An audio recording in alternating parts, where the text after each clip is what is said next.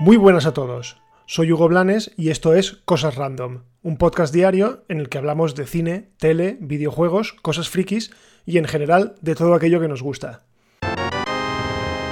Primero que nada, eh, perdonadme un poco la voz, pero ya no sé si estoy acatarrado, si tengo el virus, no sé, pero estoy un poquito con la voz ronca, así que si me oís un poco raro, pues es por eso. Así que nada, empezamos. Estamos tan acostumbrados a escuchar que las cosas se paralizan o se retrasan que escuchar una noticia como la que os traigo, la verdad es que siempre alegra. Y es que los responsables de The Eternals y de Doctor Strange y el Multiverso de la Locura, ambas pertenecientes al UCM, han asegurado que las producciones están en marcha. La primera de ellas, The Eternals, actualmente se encuentra en fase de postproducción y aseguran que están trabajando en ella a buen ritmo.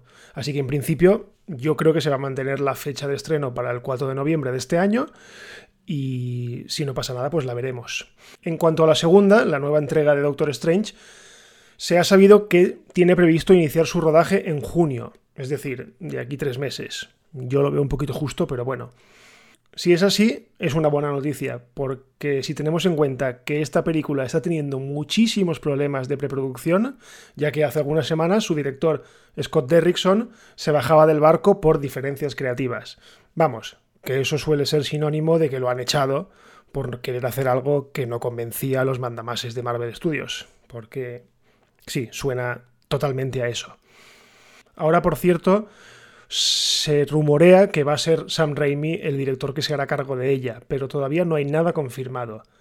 Recordad que Sam Raimi es el director de las tres primeras películas de Spider-Man, aquellas de Tobey Maguire. Y bueno, la verdad es que hace bastante que no dirige nada, pero ha demostrado que es un director que se le da bastante bien el tema de los, de los superhéroes. Y como todo no podía ser bueno, ayer por la tarde supimos que se paralizaba el rodaje de The Batman hasta nuevo aviso. Otra película que está teniendo muchísimos problemas, porque recordemos que inicialmente la película de Batman en solitario iba a estar dirigida y protagonizada por Ben Affleck. Este último, Ben Affleck, se bajó del proyecto, renunció a interpretar al hombre murciélago y a partir de aquí una locura. Un baile de noticias que acabó con un nuevo director, en este caso Matt Reeves, una nueva historia más orientada a la faceta detectivesca del personaje y lo más importante de todo, un nuevo protagonista, en este caso el crepuscular Robert Pattinson. No sé, esperemos que esta piedra o esta nueva piedra en el camino no afecte a la calidad de la película y al final pues mantenga su fecha de estreno y veamos una buena película, que es lo que yo espero. Y ahora una noticia que a mí personalmente me da bastante igual, pero sé que a muchos de vosotros os va a encantar. Y es que resulta que George Miller, ya está reuniéndose con actores de forma remota, eso sí, para configurar el reparto de Mad Max Furiosa. ¿Y qué es Mad Max Furiosa? Pues básicamente una precuela de su última entrega, Mad Max Fury Road, y que explicará los orígenes del enigmático personaje interpretado por Charlize Theron. Y digo que a mí me da bastante igual porque me reconozco bastante hater de la entrega estrenada en 2015. Vamos, que no me gustó nada de nada, recuerdo ir al cine a verla y quedarme dormido literalmente porque no, no le veía el sentido para nada. A lo que íbamos. Se está configurando el reparto de cara a empezar el rodaje a principios de 2021, así que muy buenas noticias para los fans de la saga postapocalíptica. Y por último, os traigo una consecuencia del omnipresente coronavirus, y es que la Asociación de Prensa Extranjera, que es la asociación que organiza los Globos de Oro, ha modificado un poquito sus reglas para adaptarse a la nueva situación. Hasta ahora se debían organizar pases de prensa una semana después del estreno de una película para que ésta pudiese optar a ser seleccionada. Bueno, pues ahora simplemente valdrá con enviar una copia física o digital a casa de cada uno de los miembros de la asociación para que puedan verla tranquilamente en su casa.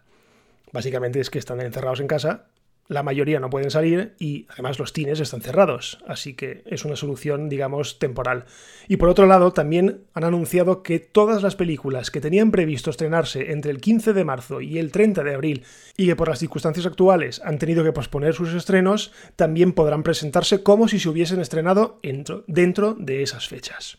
Veremos si los Globos de Oro son la primera de muchas asociaciones que modifican sus reglas. Yo creo que sí, yo creo que detrás de ellos van los Oscar y todos los demás certámenes de premios, porque no tiene sentido tener un intervalo o un paréntesis de un mes, dos meses en el que no tengas ninguna película.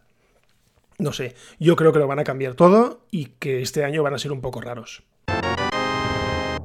Bueno, y hasta aquí el episodio de hoy de Cosas Random. Recordad que todos los días, a partir de las 7 de la mañana, si no pasa nada, tenéis un nuevo episodio disponible. Y lo de siempre, pues si ya que estamos disponibles en todas las plataformas, pues podéis dejar algún comentario, alguna estrellita, lo que queráis.